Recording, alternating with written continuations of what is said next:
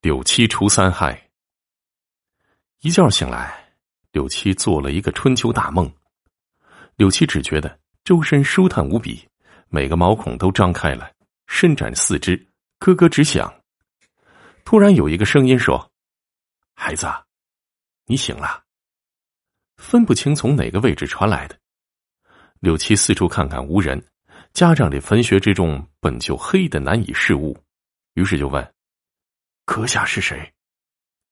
这声音笑道：“哈哈哈哈我是这座山脉的山灵，你是在我的心脏里睡觉。我趁你睡觉的时候医好了你的伤，顺便查看了你的过去经历，果然是条汉子。啊，你是神仙？哎。”我哪里是什么神仙，只是有了神识的大山罢了。我这心脏里原本被一个术士相中，做成了一个坟穴。这人却是个半吊子水准，只知其一不知其二。那被埋之人在我心脏里被灵气滋润，成了僵尸，时不时下山骚扰镇民。因为没有害人性命，我也不想理会。只是三百年前你误入此处敲打石门，我看你一身正气，就放你进来。又逢那僵尸回来，我就关了心门。若放他进来，你定不是他对手啊！哦，原来如此啊！哎，你刚才说什么？三百年前我误入此地，怎么可能呢？我只是睡了一觉罢了。哈哈哈！哈哈哈，岂不闻有句话说：“山中一日，世上千年嘛。”我们山川湖海寿命极长，依你们人类而言，可达数十万年，甚至数百万年。我们所谓的一日，相对于你们，不亚于百年之久。要不是我查看了你人生三十七载的大小琐事。知道你是个心善之人，也不会医治你了。但是若要医治你，你就得跟我一起有心灵感应。这岁月流逝，自然也就深感同受了。对我们两个来说，只是恍然一梦的功夫。但是外面的世间已过去三百年了。柳七心里还是不解。这时，石门缓缓打开，一缕阳光照了进来。柳七冲石壁拱拱手，拜别山灵，山灵也再也没有回音。下了山之后，诸景诸物果然大有不同，只有那条大河依旧川流不息。问了一个砍柴人才知道，这世间早就没有了什么南柳镇王家，连那皇帝都改姓了。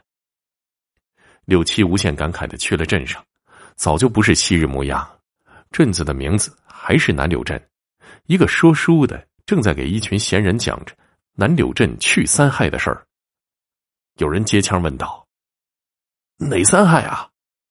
说书人说：“问得好。”解释这三害：其一呀，乃是爱财如子的糊涂县令；其二，乃是欺压平民的王氏父子；其三呢？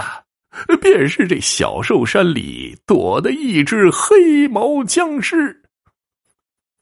柳七听完评书，自然察觉出故事乃自己昔日复仇的过往，顿时是心酸与复仇的快意涌上心头，心想着：“娇娘，你现在还好吗？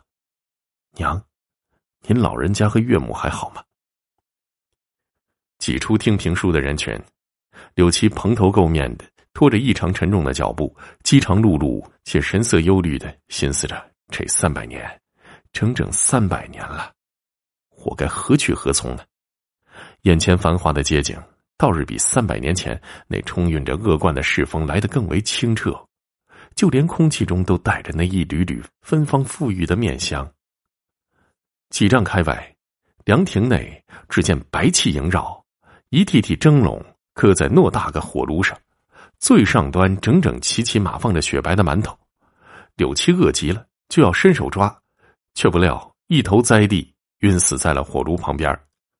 一觉醒来，却不知睡在何人家。望眼四下无一人。柳七起了身，伸出双臂，扩了扩胸，来到院内，四下打量，见东南有一口水井，于是把水打了上来，结结实实的把一桶水从头倒下，哗啦啦的水把满身污垢随着流水流向了不远的墙角。再是一桶，柳七顿感爽快，猛的一下扎进水桶，又深吸了一口，仰天喷水而出，在院落的阳光下，雾水变成了七色彩虹。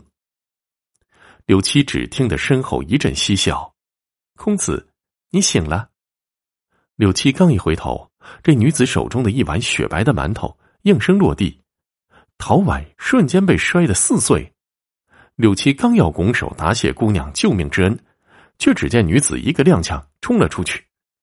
娘，我那画儿，我那画儿。嘿呦，你个傻闺女，整天神神叨叨的。你自幼经常出现在梦里的那个人，那张画不是一直挂在你自己房间里吗？哦，不是，不是那画。昨天我们救的那个人，他醒了，他就是我梦里的那个人，长得跟画里的一模一样。世间万物生光辉，恶终有恶报，善终有善报。三百年前的那份执念与牵挂。终究化作今生的转世，娇娘携手老母，与柳七三百年后再续前缘。